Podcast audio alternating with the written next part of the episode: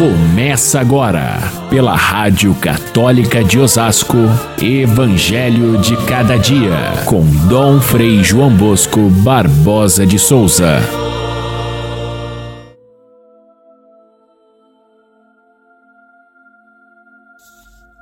Então o rei dirá aos que estiverem à sua direita: Vinde, benditos de meu Pai, recebei a herança do reino que meu Pai vos preparou desde a criação do mundo. Porque eu estava com fome e me destes de comer, com sede e me destes de beber.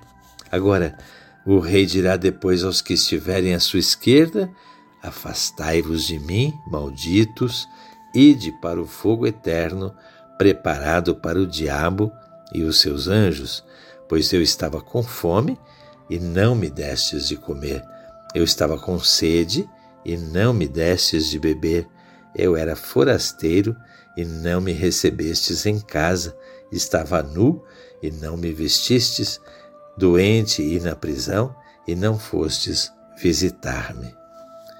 Caríssimos irmãos e irmãs, ouvintes do nosso Evangelho de cada dia, entramos nesta primeira semana da Quaresma, depois de ter ouvido o Evangelho da, das tentações de Jesus, e aqui vai se abrindo para nós agora, dia após dia, aqueles temas fundamentais que já foram a, a, é, apontados desde o início da quarta-feira de cinzas. Cada um desses temas retorna depois num sentido mais amplo, numa história como essa contada no Evangelho de hoje, ou num gesto de Jesus, para que a gente vá pontuando esses mesmos fundamentos da vida cristã que nos fazem identificar-nos com Cristo e assim percorrermos o tempo quaresmal até chegarmos a participar com Ele da sua cruz e da sua ressurreição. Esse é objetivo da quaresma, preparar-nos para a Páscoa. Hoje, a lição fundamental é essa da, da caridade que é feita ao irmão que na verdade é feita para com o próprio Deus. Esse é o assunto da, da parábola de hoje, a parábola do juízo final, ou a parábola do rei juiz, onde Jesus é apresentado ao mesmo tempo como, como pastor que separa as ovelhas e os cabritos, mas ao mesmo tempo como rei que no final dos tempos irá separar aqueles que são misericordiosos com seus irmãos e aqueles que não são misericordiosos. Os primeiros destinados à bem-aventurança eterna, à alegria do céu, e os últimos destinados ao castigo eterno.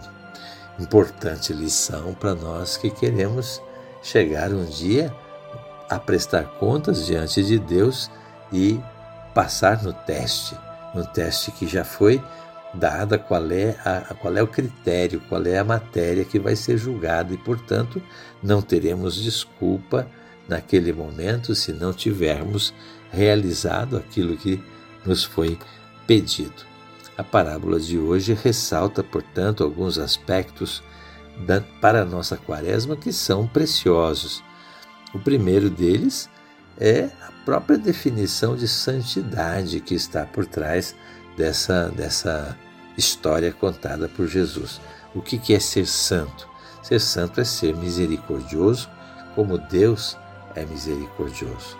A primeira leitura de hoje é, rebate essa imagem de Deus misericordioso com a, a, o preceito divino: sede santos, como eu sou santo.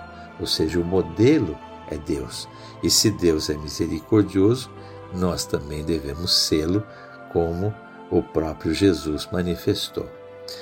É, Jesus coloca, é, está no centro dessa, dessa, dessa história. É ele que aparece ali como pastor e como rei, como modelo de misericórdia. E Jesus, como rosto da misericórdia, não há como a gente não lembrar toda a reflexão feita pelo Papa Francisco e pela Igreja no ano de 2015, que foi proclamado como Ano Santo da Misericórdia, comemorando naquele ano cinquentenário da conclusão do Concílio Vaticano II, que foi em 65. A gente pode lembrar aqui muito especialmente algumas passagens que foram citadas pelo Papa Francisco naquela ocasião, inclusive esta da, do Evangelho de São Mateus, ou aquela passagem da pecadora diante de Jesus, ela que é perdoada enquanto são condenados aqueles que a condenavam. E aí então o Papa Francisco coloca aquela mulher diante de Jesus Cristo como a misericórdia e a miséria, a miséria humana diante da misericórdia divina. Aqui, neste Evangelho da Misericórdia, a gente vai encontrar outra palavra do Papa Francisco, que foi na, na exortação sobre a santidade, o convite que, que o Papa Francisco fez a todas as pessoas a buscar a santidade. Ah, o documento se chama é, Alegrai-vos e Exultai, e esse documento coloca essa mesma passagem do Evangelho de São Mateus, ah, o juízo final, como o critério de santidade. Portanto, é disso que trata o Evangelho de hoje e nos mostra exatamente o rosto da santidade que devemos buscar. Jesus é o modelo da misericórdia e ele é, deixa bem claro a sua identificação com aquele que sofre. Quando é, alguém sofre, é Ele, Jesus Cristo, que se apresenta a nós daquela maneira. O que você faz para o irmão sofredor é para Ele que você faz. Só para recordar uma outra passagem que Jesus também se identifica dessa forma com aquele que sofre, é o, a, o chamado de Paulo apóstolo, ainda perseguidor dos cristãos, que ouve a voz do Senhor dizendo: Saulo, Saulo, por que me persegues?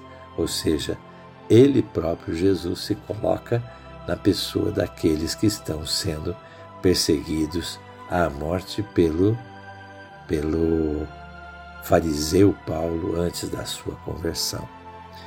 Essa identificação de Jesus com os pobres fez com que muitos, muitos irmãos, no decorrer da história da igreja, buscassem realizar essas obras de misericórdia sem pensar em nada de retorno, sem pensar em lucro, sem pensar em coisa alguma que fosse diferente de praticar a misericórdia, praticar o amor. É, a parábola cita a, a misericórdia como critério único de entrada no reino dos céus. Não se fala que é um critério para entrar no céu, por exemplo, a oração, que é tão importante na nossa vida. Não é rezando que nós entramos no céu, não é fazendo uma liturgia correta, bonita, cheia de, de enfeites e, e, e bem preparada, não é fazendo liturgia que se entra no céu, não é através do conhecimento da doutrina, dos livros. Saber de cor a doutrina não leva ninguém para o céu.